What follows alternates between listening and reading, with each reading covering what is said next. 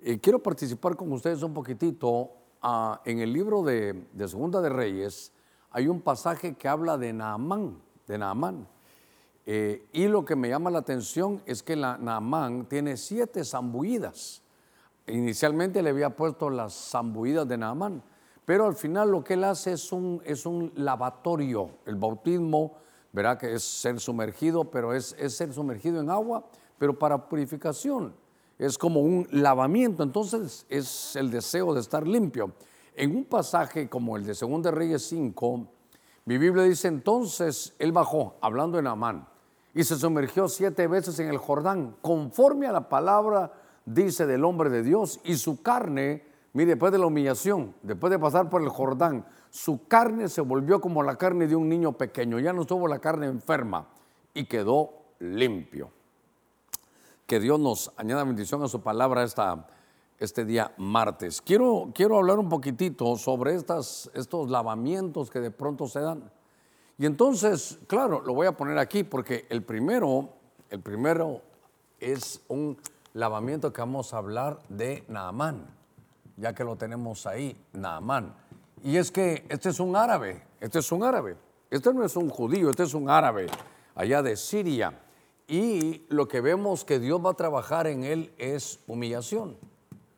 Ahí yo ahorita lo voy a llevar porque tiene que ver el río Jordán. Entonces, eh, quiero trabajar aquí y tal vez ubicar todo de una vez en un orden, en orden, porque lo que quería era un trato para su carne. Esto es lo que, lo que es para la carne que quede limpia. Muy bien. Entonces, déjenme llevarlo aquí con esto, ya que hablamos. Este pasaje nos habla de un hombre, de un guerrero, un guerrero valiente, un hombre, ¿sabe qué? Un hombre militar. Eh, siempre que hablo de este pasaje me lleva a mi corazón grandes cosas porque tiene un problema que tal vez todos tenemos en- y tal vez habrá muchas formas de aplicarlo, pero me llama la atención con este Naamán, que era un guerrero valiente, me lo imagino lleno de condecoraciones, de actos públicos, donde él era llamado con su uniforme eh, militar. Y entonces todos miraban a aquel hombre, todos miraban sus grandes hazañas, todos miraban lo que eran sus noticias, miraban su Facebook, hermano, con muchos likes, su, su, exterior era buena, su, su imagen, su proyección era un buen hombre. Pero en medio de todas las situaciones que él tenía como un guerrero valiente, como un árabe, como un, un hombre militar condecorado, er- de buena fama, pero algo sucedía internamente. Había algo que solo lo conocía él, lo conocía su esposa y una mujer que trabajaba como doméstica en su casa, pero era judía. Ella conocía al Dios de Israel. Y cuando ella lavaba la ropa de aquel hombre, podía darse cuenta que algo sucedía, pedazos de carne, porque él tenía una lepra. Me imagino que si usted tenía en, en la mano se ponía guantes. Hermano, todo su uniforme cubría lo que en realidad había internamente. Era algo que de alguna manera le causaba vergüenza. Era algo que no se podía exteriorizar, si no la gente no se le iba a acercar. Era un problema, hermano, que él tenía. Cuando aquella mujer que estaba lavando la ropa se dio cuenta de esto, le dijo, ¿sabes qué? Eh, mi amo, fíjate que yo soy de Israel y allá hay un Dios que puede hacer algo contigo. Hay un Dios que puede tener la fuerza, el poder y que puede hacer milagros, Jehová de los ejércitos. En medio de la desesperación hacen los contactos, hermano, Eliseo era el, el profeta de aquel tiempo, y entonces logran que haya una, una, una conexión, logran que haya una cita.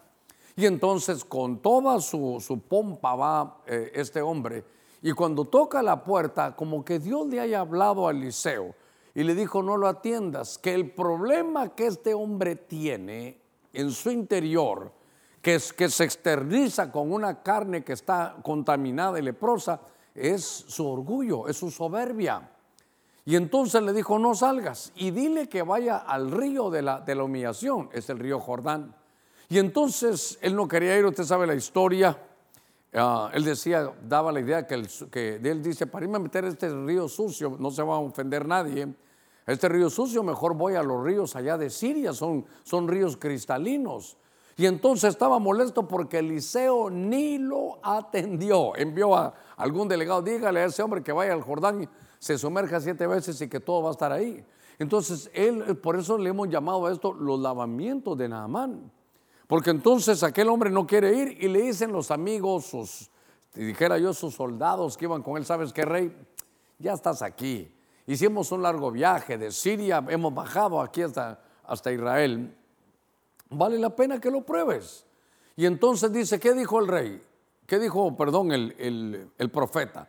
Que te zambulla siete veces. ¿Se imagina usted? A mí me mandaron unas fotos de Israel y es un río, no se va a molestar nadie, es un río lindo, ahí estuvo el Señor, tiene sus historias, pero en la parte que me mandaron a mí, es un río muy, como chocolatoso, está muy sucio. Y entonces se mete aquel hombre allá y entonces ya mejor, miren, no pasó nada, mejor me voy, miren, segunda vez no pasó nada, mejor me voy. Pero lo, interesante es que él bajó, se tuvo que humillar en aquel río que tal vez no era tan cristalino y se sumerge siete veces. Entonces yo quiero hablarle de los siete lavamientos que se ven en Naamán. Por eso es que quiero hablarle de esto, ¿qué, es lo que tenemos que lavarnos? Pero cuando vemos este, a este hombre, nos damos cuenta que se sumergió siete veces en dónde? En la humillación. Y es que dígame, ¿a quién le gusta la humillación? Lo tremendo es que esas siete zambullas, esos siete lavamientos son los que vamos a ver hoy.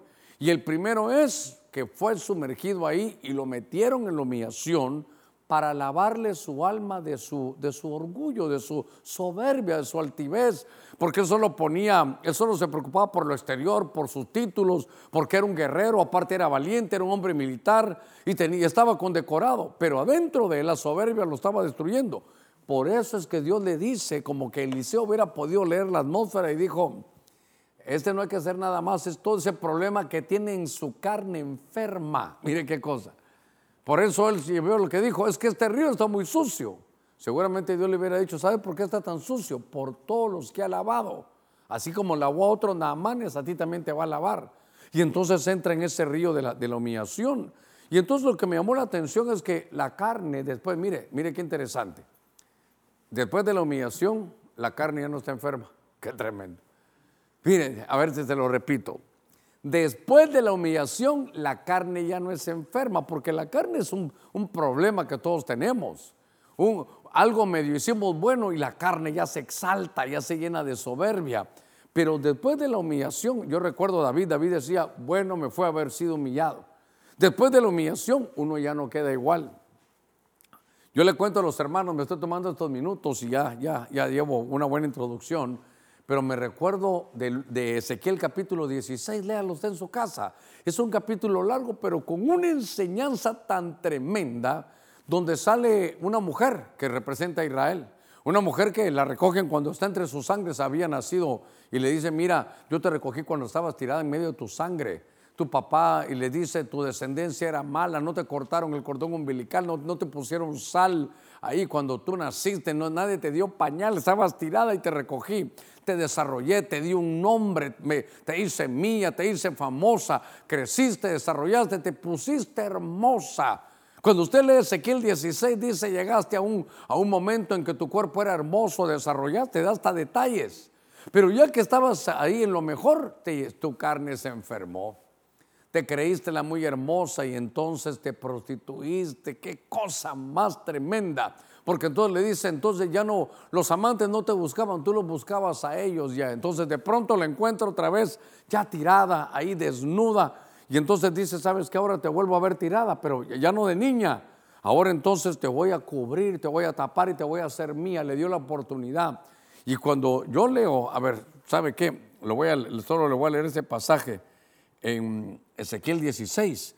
Cuando uno lee este pasaje, al final, al final, si usted está en su casa, abra ahí su Biblia y venga conmigo al capítulo 16 y en el verso 63 dice, para que recuerdes y te avergüences y nunca más abras la boca a causa de la humillación. A causa del Jordán, nunca más abras la boca. ¿En cuanto a qué? Fíjese qué cosa. A causa de tu humillación, cuando yo te haya perdonado por todo lo que has hecho estableceré mi pacto contigo, sabrás que yo soy el Señor. Me llama la atención porque le está diciendo, después de lo que te pasó, después de la humillación, tú nunca vas a poder juzgar a nadie. ¿Por qué? Porque tú ya lo viviste. Cuando uno ha tropezado y se ha levantado, uno ya no queda igual. ¿Sabe qué? La carne ya no se enferma. Cuando uno ha estado humillado, ha estado hermano sin nada, tal vez en lo económico, entonces uno, uno no se va a burlar del que no tiene. Porque uno ya pasó, ese sabe que es el precio del silencio. Entonces la carne sale de la humillación y la carne ya no está enferma.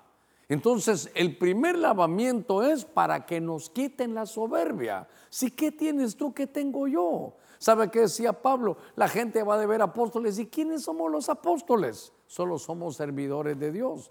¿Para que qué? Para que no se nos suba como Naamán. Entonces, me di a la tarea de buscar esos lavamientos y encontré que, hay uno que se lava la cara. Venga conmigo al libro de Génesis capítulo 43 en el verso 30 y 31, aunque el verso, este Génesis 43, 30, usted que ha estado conmigo en estos últimos meses, en la versión TNM sale tremendo aquí porque dice José se apresuró a salir, pues se sintió profundamente conmovido a causa de su hermano, dice, y buscó dónde llorar. Y entró en su aposento y lloró, y lloró ahí. Verso 31 lloró ahí. Verso 31. Después se lavó, ah, aquí hay un lavamiento, poneme con amarillo, se lavó la cara y salió y controlando se dijo servir la comida. Ah, bueno. Entonces aquí voy al segundo personaje, porque vamos a ver los lavamientos. Entonces, que hay que lavarse, fíjese qué cosa. Entonces aquí aparece José. En Génesis 43, 30. ¿Y qué se lavó José? Se lavó el rostro se lavó la cara, se lavó el rostro. Y entonces yo empiezo a ver aquí con usted y lo, y lo voy a, llevar en este pasaje para ver qué fue lo que le pasó. Lo que le sucedió es que estaba, se había compungido. Lo hemos hablado en estos últimos meses. Delante de él, después de 13 años, tiene a los culpables, a los que lo vendieron. Tiene a los que le quitaron 13 años de su vida con su padre a los que hicieron sufrir a su padre, a los que a los 17 años lo arrancan y lo venden. Una versión dice que como que lo hubieran secuestrado. Y entonces se lo dan, hermano, allá, usted sabe, se va a Egipto y ahora la vida cambia, ahora él está desarrollando cosas bien tremendas y entonces cuando mira a su hermano se le compungen sus emociones internas. Él tiene un problema que no sabe qué hacer frente a la situación que está. Por un lado, quería la venganza con sus hermanos. Por otro lado, mira a Benjamín, el único de todos, que era su hermano de padre y madre. Y entonces se conmueve, entonces para que no lo vieran molesto, que no se notara que estaba bravo, con ganas de venganza y con ganas de darle lo mejor a su hermano menor, le dice, espérenme, y se va al aposento interior. Y entonces, ¿a qué va él? Entonces lo que yo veo es que va a la oración. Entonces, cómo se limpia el rostro, cómo se quitan las emociones. Voy a ponerlo aquí. Cuando se habla del rostro es porque se miran las emociones internas. Las emociones internas se ven. Y entonces, ¿cómo lo logró? Hermano, ¿qué hizo? La oración. Este es el cuarto de guerra, lo hemos estado hablando. Hermano, para mí, le doy un pincelazo más a esto, porque hemos hablado que para este año para que la proclama, para que esta semilla de la proclama de la reivindicación se dé, la devoción es necesaria. Para eso lo acabamos de estar hablando el domingo, hablamos de la devoción necesaria, de que todos tenemos que tener ese, cuarto interior donde poder, cuando vienen las emociones, por una tentación, cuando vienen las emociones por deseo de venganza, cuando viene la tentación de que estamos de mal humor, entonces, ¿qué hizo José? Hermano, se le notaba su rostro áspero, su rostro lleno de, amargura. Entonces, ¿qué hizo? Fue al cuarto de oración. Hermano, fíjese que hay un pasaje en el libro de Lucas 9:29 que a mí me llama la atención porque en ese pasaje de Lucas 9:29 dice que cuando el Señor iba a orar, dice, y mientras oraba la oración, la oración, su rostro se hizo otro. Mire, mientras oraba con amarillo y rostro con amarillo. Mientras oraba, la apariencia de su rostro se hizo otra y su ropa, su ropa se hizo blanca y resplandeciente. Le quiero contar algunas cosas que son muy personales ah, como pastor, porque digamos, en los tiempos que mis hijos todavía vivían conmigo en la casa, ellos se daban cuenta cuando yo tenía bien mis niveles de oración y cuando no. Cuando yo estaba tal vez molesto y me miraban de que qué pasa y subía la voz, me decían, papá, ¿te podemos decir algo? Sí, no has orado, me decía, se me notaba, se me notaba. Y entonces, mientras oraba, la apariencia de su rostro se hizo otra. ¿Qué le parece eso? Entonces, en uno de los lavamientos, mire, entonces hay que lavarse la cara, pero, pero claro, aquí en este pasaje literal. En este pasaje agarran agua, agua, se lava el rostro para que no se vea la venganza, no se vean sus emociones excitadas, sus emociones internas, como dice Génesis 43, 30 en la TNM. Y entonces, ¿cuál, ¿cuál es el agua que se usa ahí? La oración. Tenemos que volver a las rodillas un poco. Yo le decía a los hermanos que cuando hay crisis la gente, uno quiere salir a la calle a protestar. Tenemos al contrario, no, no es de exteriorizar. Eh, estoy hablando desde el punto de vista evangélico cristiano. Considero que es ir aquí a lavarnos la cara. ¿Sabe qué es? Con el agua de la oración se limpia el rostro mientras Jesús oraba, dice, su, rostro se hizo otro. Entonces, ¿sabe qué? Se va a ver cuando una persona, claro, no siempre es venganza, pero a veces sabe que hay tristeza. ¿No se recuerda que el Señor dice, estoy triste hasta la muerte? Se notaba su, su cara demudada. Se nota cuando hay un luto, cuando hay una prueba, cuando uno no está bien, cuando está en medio de situaciones, hermano, que hay, hay acusaciones mentales, hay temores externos y fobias internas. Se nota. ¿Cómo se lava eso? Con el agua de la oración. Ese es el otro, el otro lavamiento. Entonces me, me di a la tarea al estar viendo estos pasajes tan hermosos, porque necesitamos, hermano, eso, lavarnos. El rostro se lava con la oración, nuestros sentimientos, dice la versión esa, eh, el excitarnos de emociones internas, eso se detiene en la oración. Cuando hay algo que te empuja a hacer algo malo, una tentación de un vicio, hermano, hay que ir a la oración. Ese es el lavamiento de nuestro rostro en Dios. Ahora, quiero avanzar un poquitito. En el Evangelio de Juan, en el capítulo 9, dice la Biblia, Habiendo dicho esto, mire, el Señor escupió en tierra e hizo barro con la saliva. Y dice, y le untó el barro en los ojos. Pero en el verso siguiente, en el verso 7, dice, y le dijo, ve y lávate, otra vez agua, lávate en el estanque Siloé. Pero lávate qué? Los ojos. ¿Qué quiere decir? Dice, lávate en el estanque Siloé, que significa ser enviado. Él fue pues, se lavó y regresó viendo. Entonces, ¿qué se lavó? Se lavó los ojos, regresó viendo. Ah, entonces cuando no estamos lavados en el estanque Siloé, tenemos ojos, pero están sucios, necesitan lavarse, necesitan de ese, de ese, de ese colirio. Y entonces voy aquí a ponerlo. ¿De quién estamos hablando? Estamos hablando del ciego de la sinagoga. Le voy a poner tres el ciego, el ciego de la sinagoga. Es el ciego de la sinagoga. Y entonces ahora, ¿qué se está lavando él? Son los lavamientos de Naamán. Es que esto es lindo, hombre. ¿Qué se está lavando? Los ojos. A ver, solo le voy a decir algo que se me viene a mí cuando miro al libro de, Apocalipsis, en el capítulo 3, aparece la iglesia de la Odisea. Y él dice, mírenme, estoy vestido, estoy bien, estoy calidad. Le dice Dios, ¿sabes qué? Compra colirio porque tiene los ojos sucios para que veas como yo veo.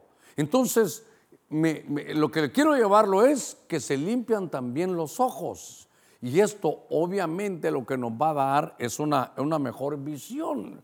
Nos va a dar una visión de la vida. Cuando, cuando se habla de esto, se habla de, mostrar el cuadro completo. Note que este era un ciego de nacimiento, era un ciego de nacimiento. Note que cuando vemos esto, aquí suceden algunas cosas, porque ah, él va a lavarse al estanque apostólico. Entonces, aquí, aquí no es un colirio, no que aquí con qué se, con qué se lava, con el, el estanque. Pero ¿por qué dice apostólico, hermano Germán? Porque el estanque de Siloé es el estanque del enviado. Y enviado es la palabra apóstol, apostólico. Entonces, note usted, qué interesante. ¿Por qué no le dijo al, al, al, estanque de los pastores? al estanque de los profetas. Le dijo, ¿sabes qué? Tú vienes y estás en la sinagoga, estás, estás en el lugar donde predican y enseñan ahí la ley. Pero el Señor le dice, tú que naciste así, desde el vientre estás así, que nunca has tenido visión de las cosas espirituales. Entonces escupió en tierra, le hizo lodo y se lo echó en, los ojos. Algunos dicen que no tenía, que, no, tenía, pero ni, ni las órbitas oculares. Entonces, ¿sabe qué estaba diciendo? La gente, si esto nunca lo hemos visto, jamás lo hemos visto, de que del barro cobre vida, ¿sabe qué? Eso solo Dios lo ha hecho con Adán. Ahí estaba diciendo el yo soy, estaba diciendo Jesús, yo soy. Pero qué interesante que entre los lavamientos de Naamán, entre los siete que le quiero mostrar hoy, los ojos para tener visión. ¿Y dónde hay que ir? Vaya donde está el estanque, lo apostólico.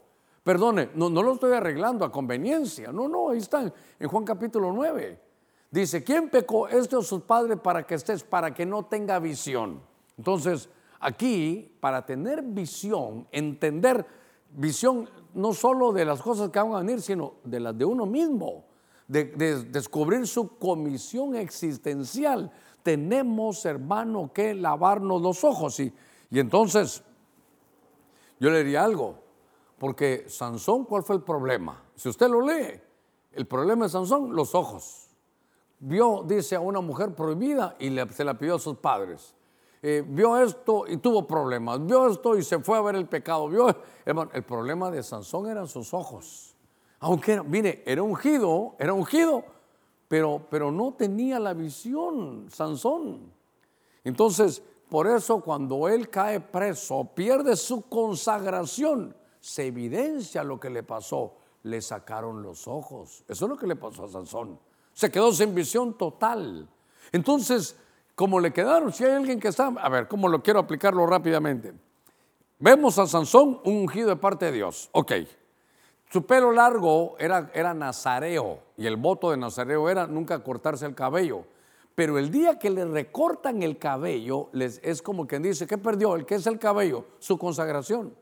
Cuando alguien pierde su consagración, el agrada que sigue su, devaluación, su, su, involución es que pierde la visión, le sacaron los ojos. Y entonces, qué tremendo es esto, porque hay que, hay que estudiarlo, hay que chequearlo.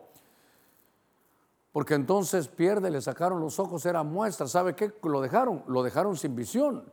Entonces, ¿qué pasa, hermano Germán? Así me quedé cuando perdí la, mi consagración, perdí la visión, ya no sabía ni para qué era, perdí la fuerza, terminé en el mundo, terminé en lugares prohibidos. Eso es la historia Sansón. Ahora, ¿qué hacemos? Entonces ahora, lavamiento, venga, que le laven los ojos, que el Señor le ponga ahí tierra y saliva. Y es que tengo que estudiar lo de la saliva. Porque las pruebas de ADN en Estados Unidos, algunas de las pruebas de ADN que uno hace para saber cómo, a quién pertenece uno y de dónde viene, es con saliva. Entonces le puso su, le puso su genética. Ahí me recuerdan que tengo que estudiarlo de la saliva. Le puso su genética. Y entonces la genética divina le dio visión, pero una visión espiritual. ¿Por qué? Porque fue al, estanque apostólico. Deja la sinagoga y sigue a Cristo. ¿Qué le parece? Qué, tremendo este pasaje. Eh, estaba leyendo un poquitito acerca de estas situaciones, ¿verdad? Porque son, son limpieza. A ver, algo le pasó en su visión, por ejemplo, a David. David miraba, pero se subió a la azotea. Y de la azotea tenía una visión diferente, porque ahí estaba viendo a Betsabé. Ay, hermano, me cuesta aplicarlo, espero que no esté jalando mucho, pero, pero ¿cómo vio a Betsabé él? ¿Cuál era? ¿A qué, ¿A qué le prestó sus ojos, hermano David? A subir a la azotea y desde ahí ver a Betsabé bañándose. ¿Cómo se bañaba? Pues desnuda. Ah, entonces, ¿qué nos echa a perder la visión? ¿Qué lavamiento tenemos que hacer? Que ahora no es la azotea, ahora es el muro. No, no entiendo, hermano Germán. El muro de Facebook, el muro de las redes. Ahí la gente, algunos Davides.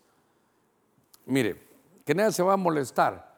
En los programas que como no, nadie sale ahí diciendo su nombre y no debe decir nombre ni nombre, ni nombre de iglesia, ni nombre de nadie, pero dijeron un hombre que amaba la palabra, pero que se da la pornografía. Ese es problema. ¿Dónde lo tiene? En sus ojos. En sus ojos tiene el problema. Porque David se subía a la azotea, ¿para qué? Para ver una mujer desnuda, con la cual terminó. Con ella al final la, terminó llamando. Con ella cometió el adulterio. ¿Y ahora qué es? Que algunos Davides, conocedores de Dios, se suben al muro, no a la azotea, para ver pornografía y tienen sus ojos dañados. Necesitamos, y siervo de Dios, si viendo pornografía, necesitas lavarte los ojos, porque Sansón y David padecieron de estas cosas que Dios nos permita lavarnos los ojos para tener la visión clara y poder alcanzar todas las bendiciones que Dios nos, nos tiene. Déjeme avanzar un poquitito más. Lo estoy tratando de llevar, que caminemos juntos con esto, porque estamos viendo el desarrollo de qué es lo que tenemos que lavar, lavar nuestra visión, hermano, lavar ese, ese corazón lleno de, lleno de, sentimientos. En algún pasaje, en algún pasaje, creo que Jeremías 4:14, por ahí estará, no, no sé si está bien, dice que lavemos el corazón, hay que lavar el corazón, no sé si, si lo puedo aplicar a algunas de las cosas que están ahí. Pero déjeme avanzar un poquitito. Ahí usted está en la comodidad de su casa, con su cafecito, tranquilo en el libro de Segunda de Reyes, venga conmigo, en el capítulo 3, en este verso 11 aparece un pasaje que me llamó la atención. Dice, pero Josafat dijo, no hay aquí un profeta del Señor para que consultemos al Señor por medio de él. Está hablando Josafat. Y uno de los siervos del rey de Israel respondió y dijo, aquí está Eliseo, es Eliseo, hijo de Zafat, el, el que vertía agua en las manos de Elías, el que le lavaba las manos a Elías, el siervo Eliseo. Entonces, aquí vamos a hablar de un profeta que se llama Eliseo. Eliseo. Ahora, quiero aprovechar para recordarnos algo aquí. Eliseo lo que hacía es que él le, lavaba las manos Ah, ¿Qué es lo que se va a lavar aquí? Las manos. ¿A quién le estaba lavando las manos? A Elías. Pero déjeme agarrar algo que a mí me llama la atención aquí. Voy a usar otro color, porque este Eliseo, hay una connotación que yo quiero dejarle, porque este era un sharat. Cuando dice siervo, era un sharat. Esta es la palabra siervo. Pero no es Ebed, eh, como puede ser ese, ese siervo, lo que es un sharat. Cuando dice que el Señor hacía de su siervo llama de fuego. Entonces el sharat es, es un siervo que es, que es poseedor del fuego, que traslada el fuego. Es uno que desarrolla labores sacerdotales. Pero ¿qué era, qué era Elías de Eliseo? Su, su sharat. Entonces, ¿sabe qué? Era el relevo. Ah, esto es interesantísimo, porque entonces Sharat es un siervo que entiende lo sacerdotal, que entiende que está en formación, que debe mantener el fuego de Dios y sobre todo sabe que, que él es un backup, es un relevo, es un backup, es un relevo y espera pacientemente su tiempo y su propio, y su propio carril para correr. Elías lo que estaba haciendo era hablar con Eliseo y, oiga, lavarle las manos, muy importante que tengamos manos limpias, dice que levantemos manos sin ira y sin contienda. Vamos a adorar manos sin ira y sin contienda. Qué interesante, claro, son las obras. Para, para hacer las obras no las podemos hacer con manos sucias. Y entonces, al hablar de esto, hermano, de, de las manos, me llama la atención lo que hacía aquí. Dice ahí, vertía agua en las manos de Elías. Mire, vertía, gracias. Vertía agua en la mano de Elías. Entonces, aquí me habla a mí algo, porque es muy importante, porque cuando se habla de esto, a ver cómo lo voy a, poner, eh, déjeme decir, a ver cómo lo, voy a, conceptualizar. Quiere decir que Eliseo, mire un siervo lo que hace, un sharat lo que hace, un hombre que tiene sacerdocio, que es poseedor del fuego, que, que desarrolla el fuego, que sabe que está en formación y que sabe que es el que va a recibir la estafeta. Él es un backup. A ver, voy a poner aquí también esto. Eh, a ver, perdone que lo estoy poniendo, pero con este color, porque esto es interesante. Solo que déjeme que le diga esto, todavía no entro, vertía las aguas, eh, vertía el agua en las manos de, de Elías. Entonces, esto para mí es importante. Todos tenemos que tener un backup. Todos tenemos que, yo le preguntaría, ¿tenemos el backup de Mario? ¿Tenemos el backup de, de, de, Rubén? Usted me preguntará, ¿y usted tiene su backup, hermano? Backup es como, como una copia del original, eso es, una copia del original. Exactamente eso es. Lo voy a decir esto con todo respeto para que usted lo entienda. Dice Jesús, ¿saben qué? Es bueno que yo me vaya, les conviene que yo me vaya. Pero cuando yo me vaya, yo soy un paracleto, yo soy un consolador, dice Jesús y me voy. Pero cuando yo me vaya, viene el backup, con todo, por favor, con todo respeto y temor de Dios. Viene el otro consolador, somos iguales. Y es el Espíritu Santo. Ok. Entonces, ahora está Elías y Eliseo es el backup. Hay una, hay una compañía, me reservo el nombre, mexicana, transnacional, trabaja aquí en nuestro país, pero yo la conocí desde que trabajaba en Guatemala. Y tiene a todos, perdone el ejemplo tan burdo, tiene a todos los, los, eh, de cada eh, hombre de trabajo, a todos sus líderes, que todos tienen que tener backup. Si yo pregunto, a ver Mario, ¿tienes un backup? No, entonces te digo algo. La próxima vez que te lo pregunte, no tienes que quedar despedido. ¿Qué le parece? Nadie puede trabajar si no tiene backup. Y usted, hermano Germán, gracias a Dios, después de 25 años, ahí está mi hijo Germán, bueno, hasta Germán también se llama. Es, mi backup. Si yo no estoy, él será el que desarrolle toda la obra. Pero, un relevo no es de la noche a la mañana. Un relevo no es, señores, me casé ahora y me voy, ahí le dejo. No, no, no. Un relevo, el, el hecho, eh, voy a pedir que venga Mario, si puedes venir aquí conmigo, venir aquí conmigo, y con, con eso, con, con lo que tengas, solo quiero que vengas conmigo porque quiero que vea algo del relevo, muy importante. Quiero que venga algo del relevo. Vení, Mario. Vamos en una carrera. Mario es el que, usted lo conoce aquí, bueno, si no lo conoce, el que hace todas las portadas 3D, un hombre que ha hecho, estado hasta en las caricaturas, ha hecho todos sus dibujos en, las caricaturas, en algún momento ya se están dando, otro día le cuento más de él. Pero ahorita me vas a servir. Estamos hablando de un relevo. Yo voy corriendo adelante y va a llegar el momento. Yo tengo, para eso, Él está en su puesto, yo tengo que dar toda mi vuelta, todo mi recorrido, toda mi propia carrera, mi carrera personal. Entonces, ahora, Mario, vas a estar adelante porque a ti tú vas a hacer mi relevo. Yo ven, tuve que dar toda mi vuelta. Yo, yo no puedo decir ahí te voy a dar el relevo. Tengo que cumplir lo mío, dar toda mi vuelta. Y llegará un momento en que mi, mi estafeta es mi legado. Entonces, mire, yo la tengo que entregar. No cuando a mí me dé la gana, cuando termine mi labor. Y entonces la entrego de tal manera, por favor aquí el, énfasis, en tal, manera que yo la suelte y ahora él empieza su carrera. Número uno, ahora regresa Mario. ¿Qué pasa si en la pone tu mano para recibirla? ¿Qué pasa si en la entrega, por favor la cámara aquí lista, ahí quédate, vos no hagas nada, vengo yo y suelto la estafeta. Entonces, ¿quién perdió ahí? ¿Quién perdió ahí? ¿Perdí solo yo? ¿Perdió Mario? ¿Quién perdió?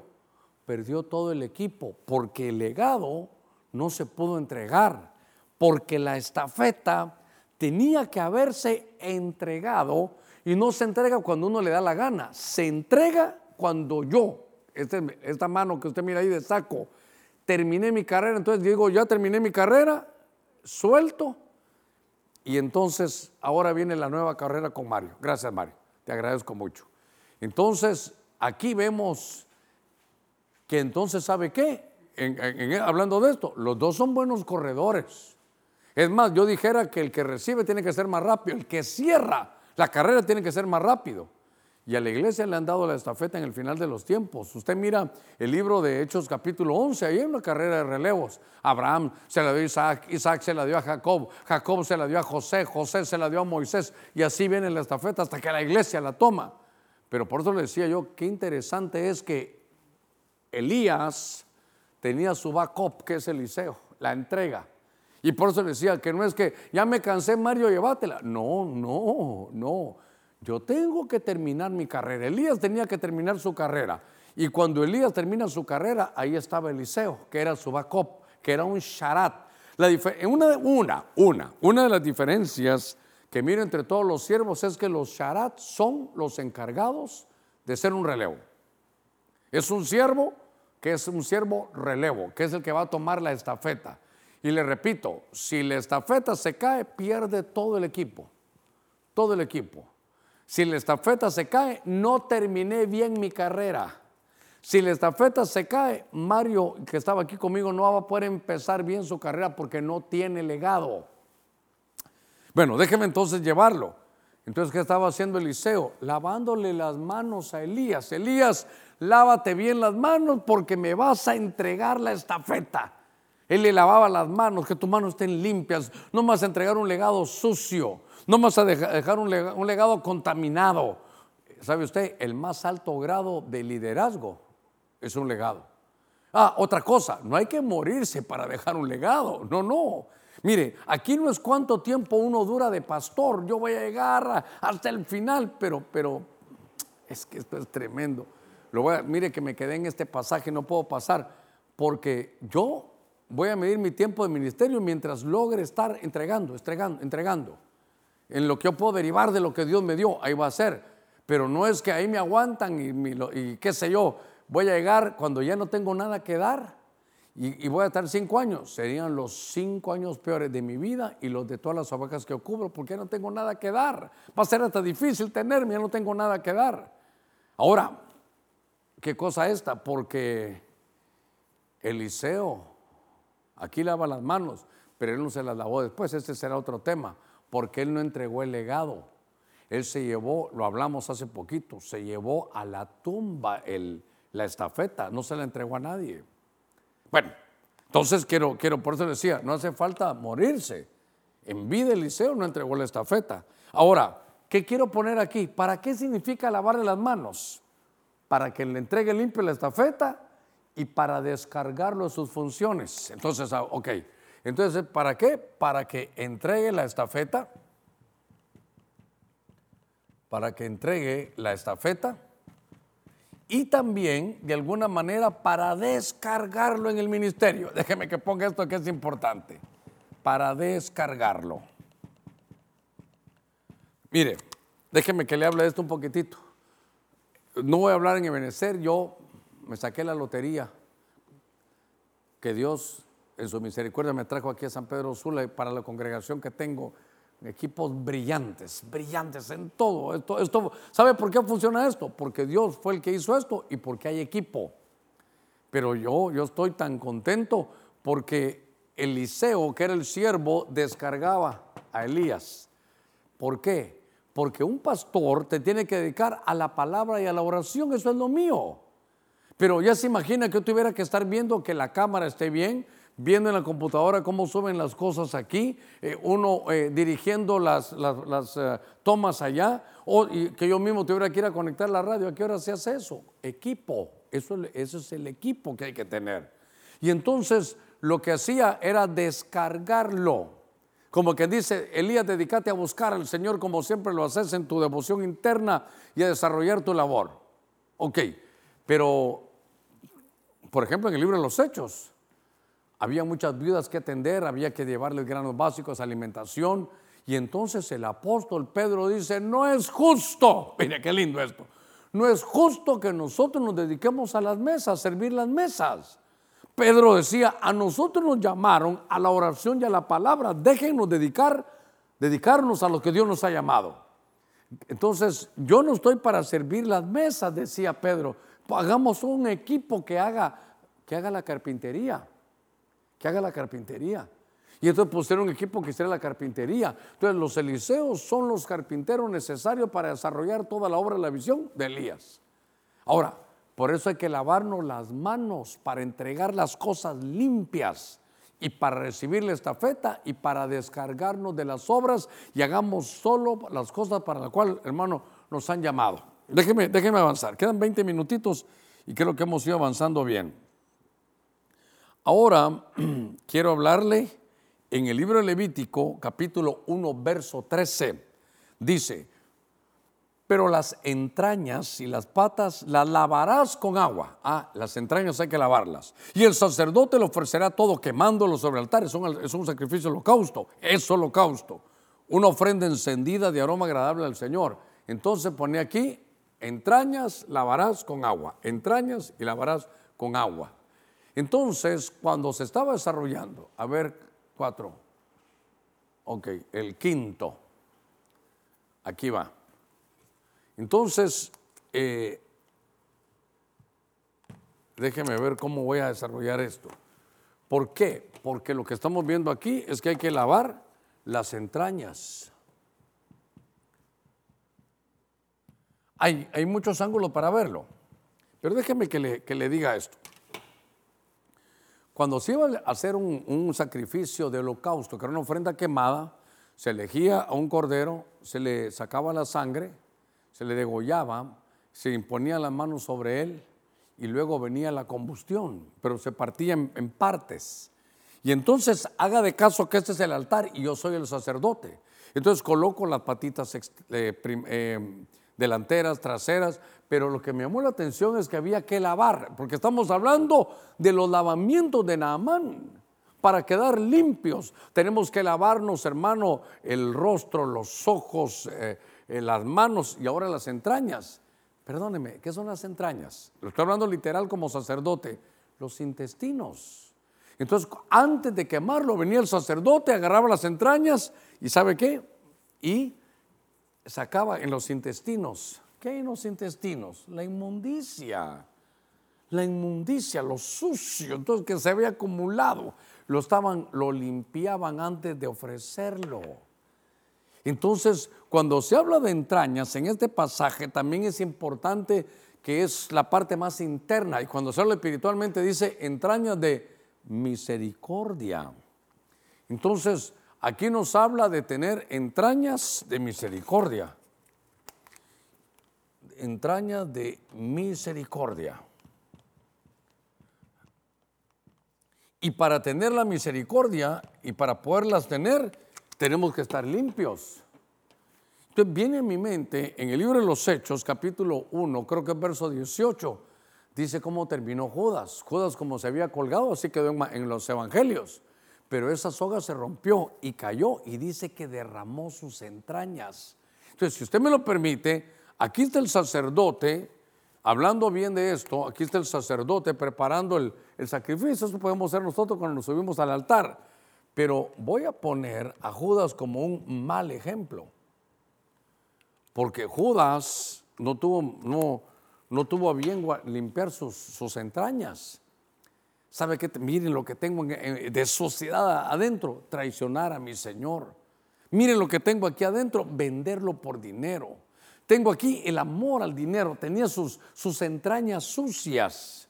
Y por eso la Biblia dice en el libro de Romanos que nos subamos voluntariamente al altar. Es el sacrificio racional para saber lo que es bueno, agradable y perfecto. Tenemos que subirnos, pero limpiarnos las entrañas, porque si no, no hay misericordia. Y entonces esto me llamó la atención en estos minutitos, creo que vamos muy bien que nos quedan, porque ¿por qué, no, por, qué terminó así Judas? Porque no se limpió las, las entrañas. ¿Sabe qué es? Esto es como la puerta del muladar.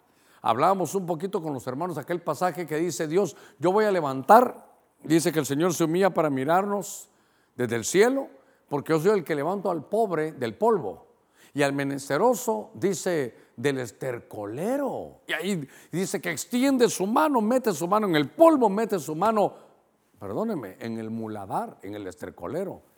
Sale, o sea que se sale de ahí, mete su mano para sacarnos, nos limpia y nos sienta con príncipes. Lo estuvimos ministrando el día domingo. Pero, pero ¿por qué? Porque Dios tiene, dice que es lento para ley de grande misericordia. Cuando estamos hablando de la Biblia, dice, tenía sus entrañas llenas de misericordia. ¿Pero por qué? Porque se han limpiado.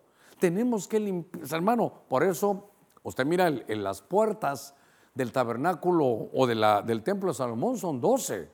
Y una de las puertas, ah, usted recuerda el pescado, la puerta del oriente, la puerta de las ovejas, pero está la puerta del muladar. Otra versión dice la puerta de la basura. Muladar es estercolero. Entonces tiene que, todos tenemos que tener un lugar donde sacar nuestras miserias, donde sacar, hermano, nuestra, basura. Usted tiene en su casa, por muy limpio que sea, acumula basura.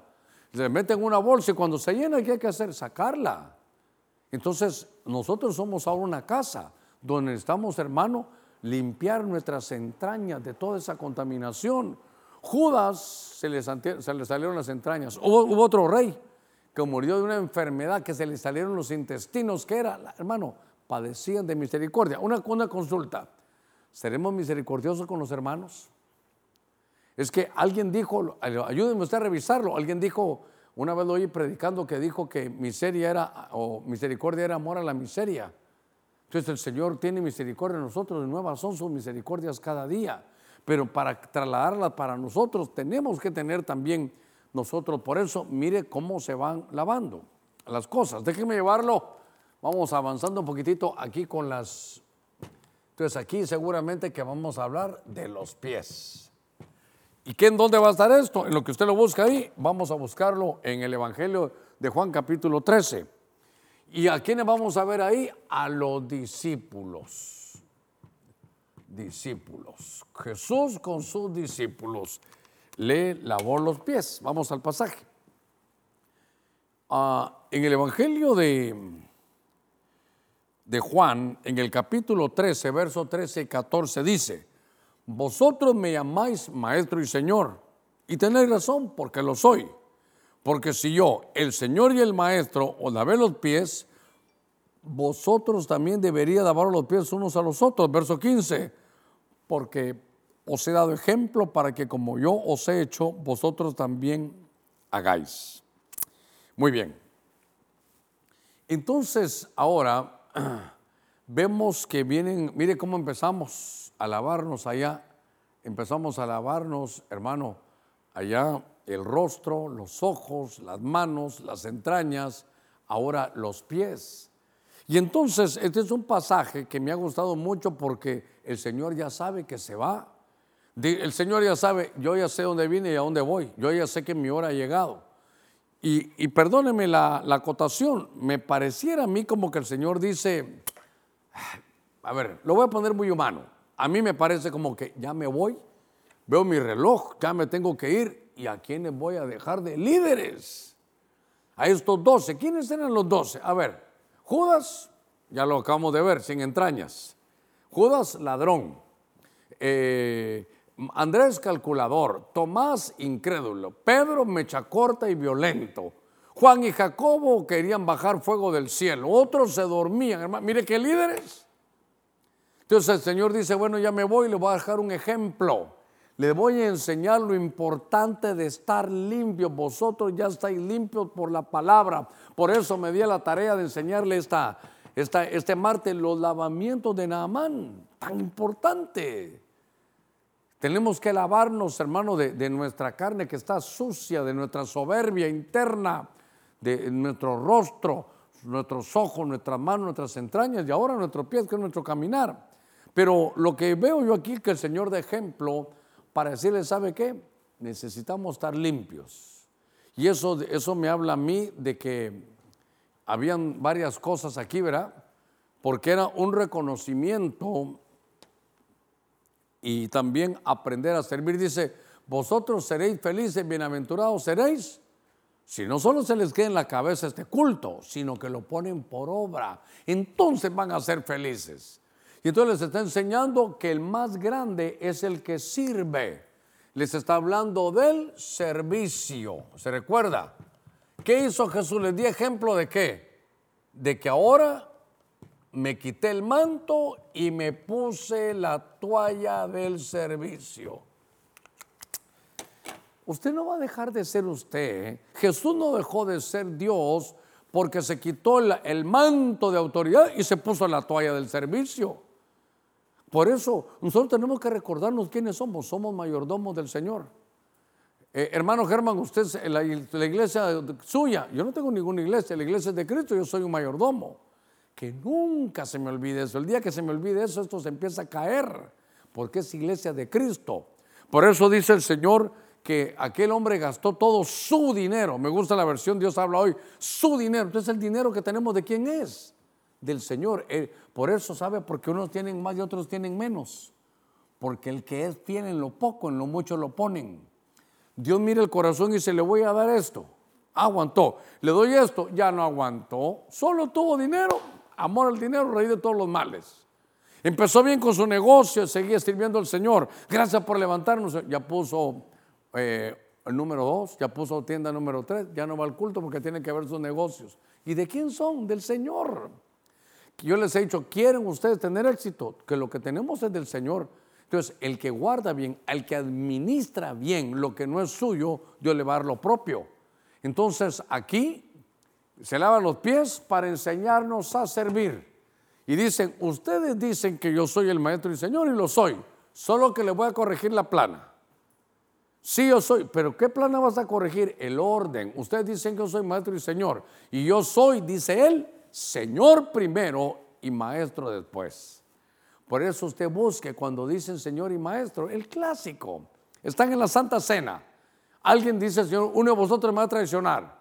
Todos dijeron, seré yo Señor, seré yo Señor, seré yo Señor. Y cuando habla Judas, ¿qué dijo? Seré yo maestro. Te pregunto, ¿cómo tienes tú a Jesús? ¿Como Señor o como maestro? Lo mejor sería que primero sea tu Señor y luego tu maestro. A ver, muy importante. Cuando uno recibe al Señor, dice en Romanos capítulo 10, verso 9 y 10, que con el corazón se cree para justicia, pero con la boca se confiesa para salvación. Y si confesares con tu boca que Jesús es qué, Señor, será salvo. No dice, no dice maestro, que si confesares con tu boca que Jesús es tu Señor, será salvo. Entonces, aquí esto, esto es para lavarnos los pies, tener claro que primero el Señor y después el Maestro, y que Él dice que el mayor es el que sirve en el reino, y que se quitó su manto para ponerse la toalla del servicio. Muy bien. Entonces, ahora voy a llegar. En Éxodo capítulo 19 hay una, hay una orden que Dios da para que se la den al pueblo. Y yo quiero girarla, ya que fue en el monte Sinaí, quiero, en lugar de poner pueblo, quiero poner iglesia. Y ahorita voy a terminar. Ahorita voy a terminar, lo voy a llenar de una vez aquí, porque esto me parece que es un cierre para tener acceso al arrebatamiento que en griego se dice arpazo. Muy bien. Quiero terminar leyendo esto. En el Evangelio nos, marcan muchas cosas, pero ahora quiero hablarle en Éxodo, le dije 19, verso 10, y el Señor dijo también a Moisés, ve al pueblo y conságralo hoy y mañana. Oiga, que laven sus vestidos. Aquí está, mire que laven sus vestidos. Eso es. ¿Ya vieron todo lo que se lava? Que se laven sus vestidos. Y que estén preparados para el tercer día, porque al tercer día el Señor descenderá a la vista de todo el pueblo sobre el monte Sinaí. Este Éxodo 19 es un pasaje que se utiliza en figura, aún, aún, por los judíos, para la venida del Señor. Están en un monte, llega el Señor baja en una nube, hay truenos, relámpagos y es Dios que le dice a su pueblo en el tercer día, laven sus vestidos porque vengo a encontrarme con ustedes en el arrebatamiento. Que la palabra arpazo, dice, dice el Señor que Él va a descender en las nubes. Así como descendió en el Sinaí, es el figura de que el Señor va a descender por nosotros. Y entonces me llamó la atención que lo que hay que tener es las vestiduras limpias. Voy a cerrar en estos dos minutos o tres minutos que me quedan. ¿Qué voy a cerrar? Que aparece en 2 Samuel, capítulo 19, verso 25-26, un hombre famoso. Al que le preguntan, hermano, el rey le dice, yo ya me fui y ya regresé. Y ahora que me regreso te digo, ¿y tú me fui usted? ¿Por qué no te fuiste conmigo? ¿Acaso no eras mi siervo? Entonces dice, entre las cosas que no hice fue que dejé mis vestiduras sucias. Mi Biblia me enseña en Apocalipsis 7 que Juan está en el cielo, dice el Señor, y toda esta multitud que está aquí de lenguas, naciones, etnias, ¿de dónde vienes? Tú lo sabes. No, dime, yo no sé. Estos vienen de lavar sus vestidos. Ah, sí lavaron sus vestidos, pero muy tarde. ¿Por qué dónde lo lavaron? En la gran tribulación.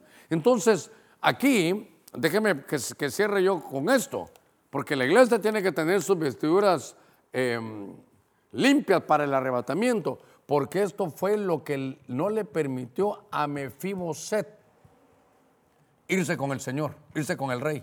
Y por eso cuando el rey regresa, ya regresó. Y entonces le dice a Mefiboset, ¿y tú por qué no te fuiste conmigo?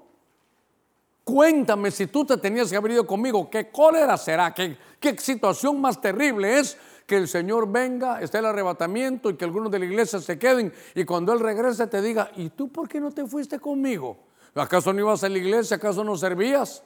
Se imagina que nos diga a nosotros, ¿y tú que predicabas, por qué no te fuiste conmigo? Porque me di a la tarea de lavar todo, pero no lavé mis vestiduras.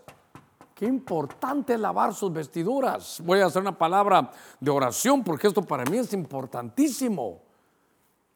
Dile al pueblo Moisés, dile al pueblo Germán que, que, voy a venir en unas nubes y que estén limpios, que laven sus vestiduras, porque voy a, voy a enfrentar a ellos, voy a bajar en una nube. Eso es el arrebatamiento para ahora. Enemigos del arrebatamiento que ni hay dicen, ¿sabe qué? Me fui a le pregunta al Señor, ¿por qué no te fuiste conmigo? ¿Por qué no participaste en el arrebatamiento? Porque el que era mi pastor me engañó. Me dijo que, con que salvo siempre salvo, que no importaba cómo viviera, que no buscaba la paz y la santidad, que eso no importaba, que el que pecaba era la carne, no mi alma y mi espíritu. ¿Qué, qué de le habrán dicho? Pero decir que el Señor no viene es que no te laves tus vestiduras. Voy a hacer una palabra de oración. Usted me ha soportado 59 minutos aquí yo quisiera hacer una palabra de oración para todos aquellos que quieren recibir a Cristo. ¿Sabe qué? Necesitas lavar tu corazón. El Levítico era, era, era Jeremías, que le dije 4.14, no sé si por ahí lo pueden poner y si lo buscan. Porque tú lo que necesitas primero es que te laven tu corazón. Si tú no has recibido a Cristo, que te laven tu corazón. Y entonces vendrá esta maravilla, este es todo un proceso de la vida cristiana, para que nos laven, para que el día que el Señor venga estemos limpios. ¿Sabe qué? Entre todas las cosas, lo importante cuando venga el Señor es estar limpio. Eso es lo importante. Padre, en el nombre de Cristo, estamos delante de ti, Señor, esta tarde. Sé que es una enseñanza, pero sé, mi Dios, que también hay un llamado, hay un devocional. Aquellos, Señor, que quieran recibirte como, como Señor. El que confiesa con su boca lo que su corazón le ha dictado, que Jesús es Señor, será salvo. ¿No quisiera usted hacer esa oración conmigo? Mire qué sencilla. Si dice la salvación es sencilla. Ya lo tienes en tu corazón, solo confiésalo con tu boca y serás salvo. Padre, en el nombre de Cristo estamos haciendo esta palabra de oración para todos aquellos que no te conocen, que saben, Señor, que, que no están limpios y que han luchado por limpiarse por ellos mismos. Pero que ellos sepan que tu sangre es poderosa para limpiarlos, Señor, de toda falta, de todo pecado, de toda transgresión y de toda iniquidad. Te pido que hagas el milagro del nuevo nacimiento en el nombre de Cristo Jesús. Señor, tú eres un Dios grande y un Dios bueno. Te pido también por todos aquellos que se quieran reconciliar, necesitan lavar, Señor, meterse en ese Jordán de la humillación. Necesitamos, Señor, que nos limpies los ojos, las entrañas, las manos, los pies y que limpien nuestra vestidura. Y nosotros que somos coberturas, que somos vestiduras también, Señor, que nos limpies no queremos estar sucios porque esa es la clave para cuando tú vengas. Mira a todos aquellos que no están preparados, Señor. Yo te pido que tú hagas esa bendición de poder hablarles a su corazón para poder ser tenidos por dignos de escapar cuando tú vengas. Te pido, mi Dios, en el nombre de Cristo, que también ahora aquellos que quieren recibir cobertura puedan hacer esta palabra de oración. Para los que están fuera de Honduras, pueden escribir a mi correo personal. Yo lo voy a derivar con el que le corresponda a pastor.hn. Pero si ahora usted mismo está escuchando y quiere oración, no solo la que hacemos aquí, sino darnos sus datos, 95 16 50 25. O también al 25 56 37 23 al 28. Señor, mira aquellos que ya no quieren estar de, de oyentes, sino quieren ser parte de esta familia y quieren, Señor, cobertura, extendemos nuestro manto ahora sobre algunos pastores, sobre algunas iglesias, sobre algunas personas también. Extendemos esta cobertura, Señor, porque queremos tener vestiduras lavadas, limpias, para que, Señor, seamos tenidos por dignos en el día que tú vengas. Que la unción que nos has dado corra por todo ese manto, en el nombre de Cristo. Padre, gracias. Amén y amén. Gracias por estar con nosotros en esta hora, una hora con dos minutos nos estuvo aguantando, que haya servido yo para poderlos edificar. Que Dios los guarde, que Dios los bendiga. Hasta la próxima.